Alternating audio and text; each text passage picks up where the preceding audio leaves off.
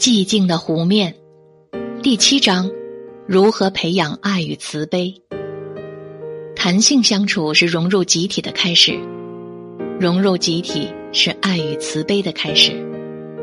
情感是情绪表达的出口，如何将内在情感如实表达出来，建立有效的情感连接，让他人感受到你内在的温柔与关爱，是本章将要探讨的话题。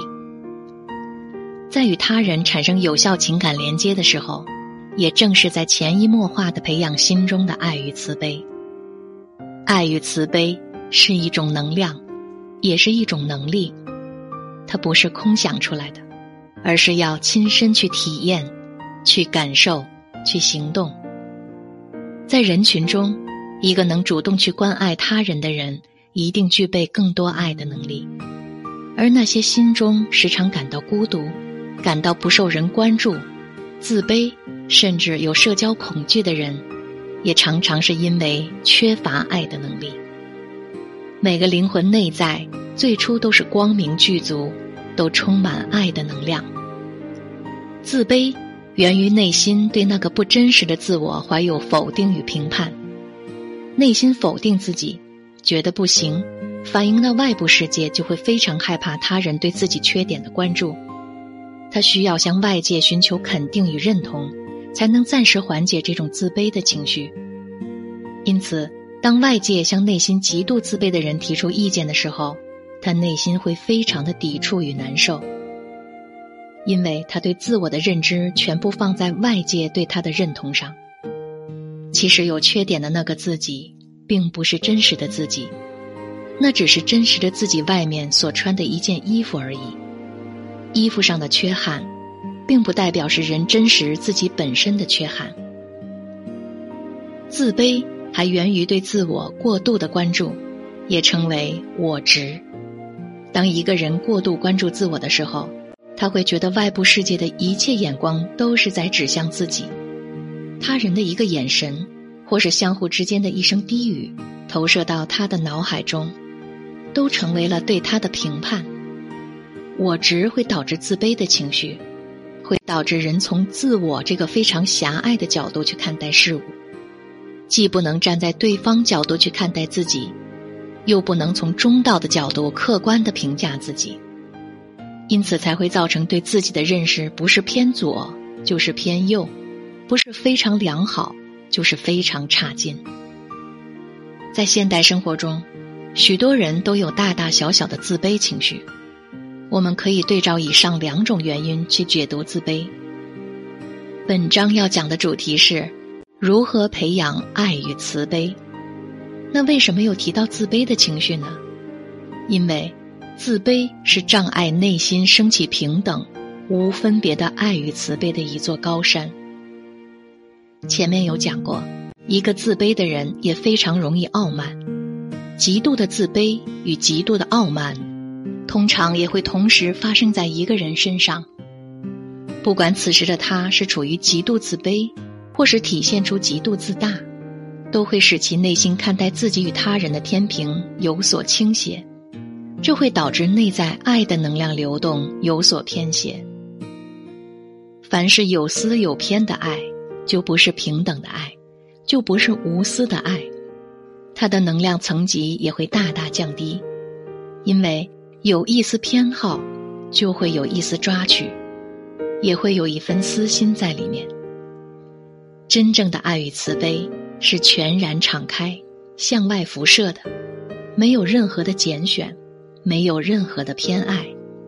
升起真正的爱与慈悲，首先要回归那个真实的自己，去感受平等，感受自己与他人之间那种灵魂上的完全平等，这样。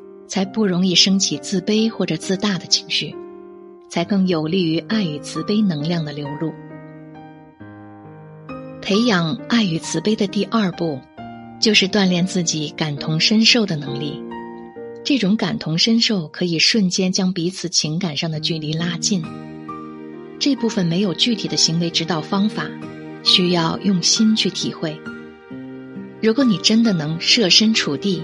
站在对方的位置上，去感受他所感受到的，那就不会说出特别坚硬伤人的话语，而对方也一定是能感知你的善意。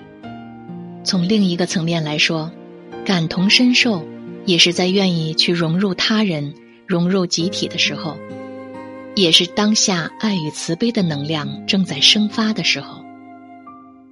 当你面对孩子的哭闹、烦躁、耍脾气，你是否能蹲下来，用心去感受他此刻的难过？委屈与需要，等他的情绪渐渐平静下来时，轻轻地为他擦干眼泪，用柔和的目光看着他，对他说：“妈妈知道你也很难过，很委屈，妈妈也跟你一样的难过。可是难过与委屈不能帮助我们解决问题，也不能让我们更开心、更快乐。所以，我们一起来想想办法，应该怎么做。”才可以更好的与其他小朋友相处愉快呢。教育孩子需要感同身受的爱，亲密关系之间同样需要。一对青年夫妇彼此相爱，但却因为个性与习惯不同，时常发生矛盾。女方是一名医生，喜欢下班后有一段自己独处的安静时间，而男方却特别粘人，希望妻子能够时常陪伴在左右。在发生了数十次的不愉快之后，女方决定在周末的晚上为丈夫做一顿温馨的晚餐，并与他展开一次心与心的交谈。妻子说：“亲爱的，我很爱你，所以我也非常在意你的感受。我想知道，是否我每次下班一个人独处不理睬你的时候，会让你感到不舒服呢？我想知道你内心的真实感受。”我认为自己内心充满着对你的爱，但是你却不能时常感受到这份爱，是这样吗？丈夫听了妻子的话，情绪上稍微得到了舒缓，他也愿意放下一切，敞开自己与妻子交谈。我的确不能时常感受到你对我的关注与爱，在我需要你的时候，你却只想一个人待着，这让我感到自己很烦。因为我不想让你认为我是一个无所事事、非常粘人的人。通过这样一次敞开的交谈，这对夫妇知道了对方真实的感受，在以后的相处中，他们更进一步的去理解对方，去感受对方的需要，做出行为上的一些调整。